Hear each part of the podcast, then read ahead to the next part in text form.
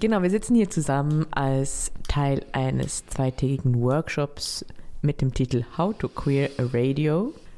Die Gummibärchen waren Regenbogenfarben. Ja, daran merkt man, es war ein queerer Wunsch. Und vegan.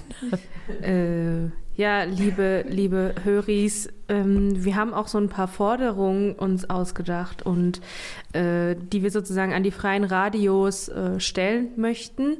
Yeah. Mm, genau, und vielleicht wollen wir einfach mal ein paar Forderungen, die mal so sagen, ne? Stimmt, ja, ne? No?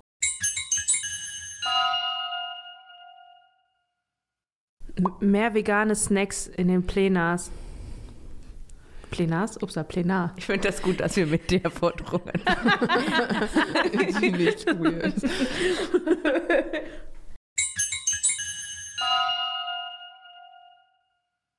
Ich wünsche mir, dass äh, man, dass äh, Leute im Radio ihre queeren KollegInnen unterstützen, indem man zum Beispiel Pronomen respektiert, aber vielleicht sich auch ein bisschen bewusst macht, dass im Radio eben dadurch, dass nur die Stimme zu hörbar ist, dass man das ein bisschen äh, darüber hinaus, über das Pronomen respektieren, was ja irgendwie schon die Basis ist für irgendwie respektvollen Umgang, dass man darüber hinaus vielleicht ein bisschen mehr zum Beispiel die Leute, die jetzt vielleicht anders ähm, passen wollen, als sie es oft tun mit ihrer Stimme, dass man das ein bisschen mehr nennt.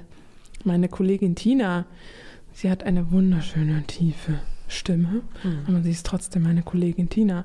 Also so sagt man das dann nicht, sondern einfach ein bisschen häufiger Kollegin Tina sagt. Also ich würde jetzt sehr häufig sagen, Kollege Adam. Yes. Kollege Adam. That's me. Kollege Adam. Hi. Dankeschön.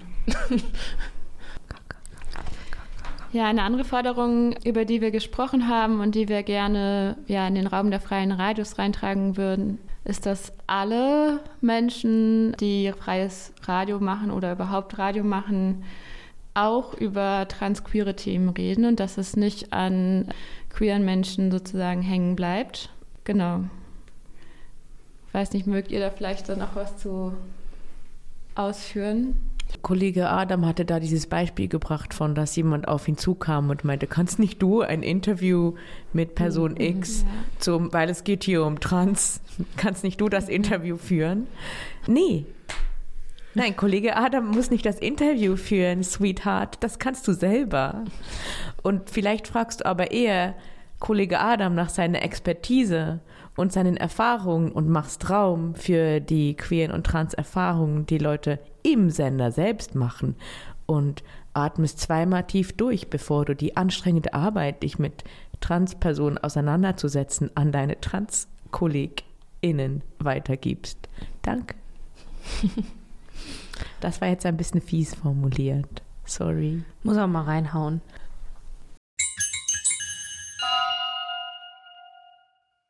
Na, genau. Wir äh, wollen, dass ihr in euren Einführungsworkshops anderen Menschen beibringt, wie man queere Menschen supporten kann. Ja.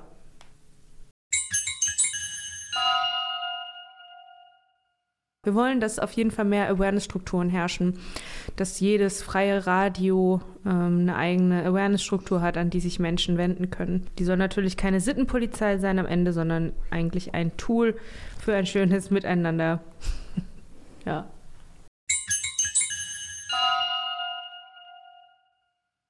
Es gibt keinen objektiven Journalismus. Wir haben gestern auch ein bisschen darüber gesprochen. Es fängt ja schon nur da an, wo eins aussucht, über welche Themen gesprochen wird. This is where Subjektivität begins.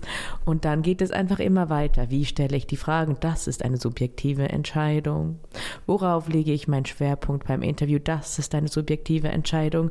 Und wir möchten gerne, dass, wenn im freien Radio über Themen gesprochen wird, das immer aus einer Positioniertheit und einer Haltung heraus passiert. Das bedeutet nicht, dass ihr eure eigene Meinung ganz vorne hinstellen müsst oder die ganze Zeit sagen müsst, ja, das fand ich jetzt aber scheiße, was du da machst. Das kann auch subtiler passieren. Es wurde geschnipst, oh my God, lovely. Preach. Ähm, preach. Sondern es geht mehr darum, die eigene Position im Machtgefüge einfach äh, sichtbarer und transparenter zu machen. Also, dass ich als Radiomoderator X, Radiomoderator Y, Radiomoderator in immer wieder so ein bisschen klar mache, wer spricht hier eigentlich, aus welcher Position und Haltung heraus. Und das kann ich zum einen tun, indem ich eben, wie wir schon gesagt haben, meine Pronomen benenne oder ähm, über allgemein meine Positioniertheit spreche, aber auch eben, indem ich transparent mache, wie ich bestimmten Themen gegenüberstehe und dass ich sage, ich finde das so und so. Das waren jetzt Forderungen von Queers, die jetzt zufälligerweise dieses Wochenende in Leipzig bei diesem Workshop waren. Und ich glaube, wir freuen uns über mehr Forderungen. Wir haben uns auch sehr gefreut. Vielen Dank und liebe Grüße an euch. Und wir würden da einfach anknüpfen. Und zuerst haben wir uns überlegt, dass wir uns äh, positionieren und danach einzelne Forderungen anbringen. Wir alle sind verstrickt in gesellschaftliche Herrschaftsverhältnisse. Das heißt, wir alle leben und gestalten Strukturen, die bestimmte Personengruppen ausschließen, ihnen Zugänge vorenthalten oder es ihnen erschweren, Dinge zu tun oder bei Sachen mitzumachen, die anderen ganz selbstverständlich zur Verfügung stehen. Mediale Diskurse sind oft daran beteiligt, diese Strukturen zu verfestigen. Auch das Radio ist ein Ort, an dem das geschehen kann. Wir fordern einen reflektierten Umgang, eine Auseinandersetzung mit diesen Verhältnissen. Strukturelle Verhältnisse lassen sich nicht mit einem Radiobeitrag aushebeln, das ist uns auch klar. Aber Radios können einen Beitrag dazu leisten, auf diese Begebenheiten aufmerksam zu machen und immer wieder hervorzuheben, dass sie gesellschaftlich hergestellt sind und eben nicht natürlich, wie sie gern dargestellt werden. Diese Naturalisierung ist relevant, wenn es um Ausschließung geht. Damit können stereotype Bilder hergestellt und als normal angesehen werden, die es nicht sind. Es ist nicht natürlich, dass Frauen 20 Prozent weniger verdienen als Männer. Es ist nicht natürlich, dass non-binäre Personen keine öffentlichen Toiletten zur Verfügung haben und ständig physischer und psychischer Gewalt ausgesetzt sind. Es ist nicht natürlich, dass POC schlechtere Schulnoten bekommen und immer wieder rassistischer Polizeigewalt ausgesetzt sind. Es ist auch nicht natürlich, dass uns Kriege, Flucht und Menschenrechte so furchtbar egal sind, wenn es um die Aufnahme von Geflüchteten geht. Es ist nicht natürlich, dass es zu wenig bezahlbaren Wohnraum gibt. Und die Liste ist noch lange nicht fertig. Viele Ideologien wie Ableismus, Antisemitismus sind noch nicht einmal aufgetaucht. Aber ich glaube, ihr versteht, was wir meinen. Das alles ist menschengemacht. Es sind politische Entscheidungen innerhalb kapitalistischer Strukturen, welche auf Wachstum und Ausbeutung ausgerichtet sind. Die Art und Weise, wie über all diese Themen gesprochen oder auch genau nicht gesprochen wird, kann dazu beitragen, diese Verhältnisse aufrechtzuerhalten.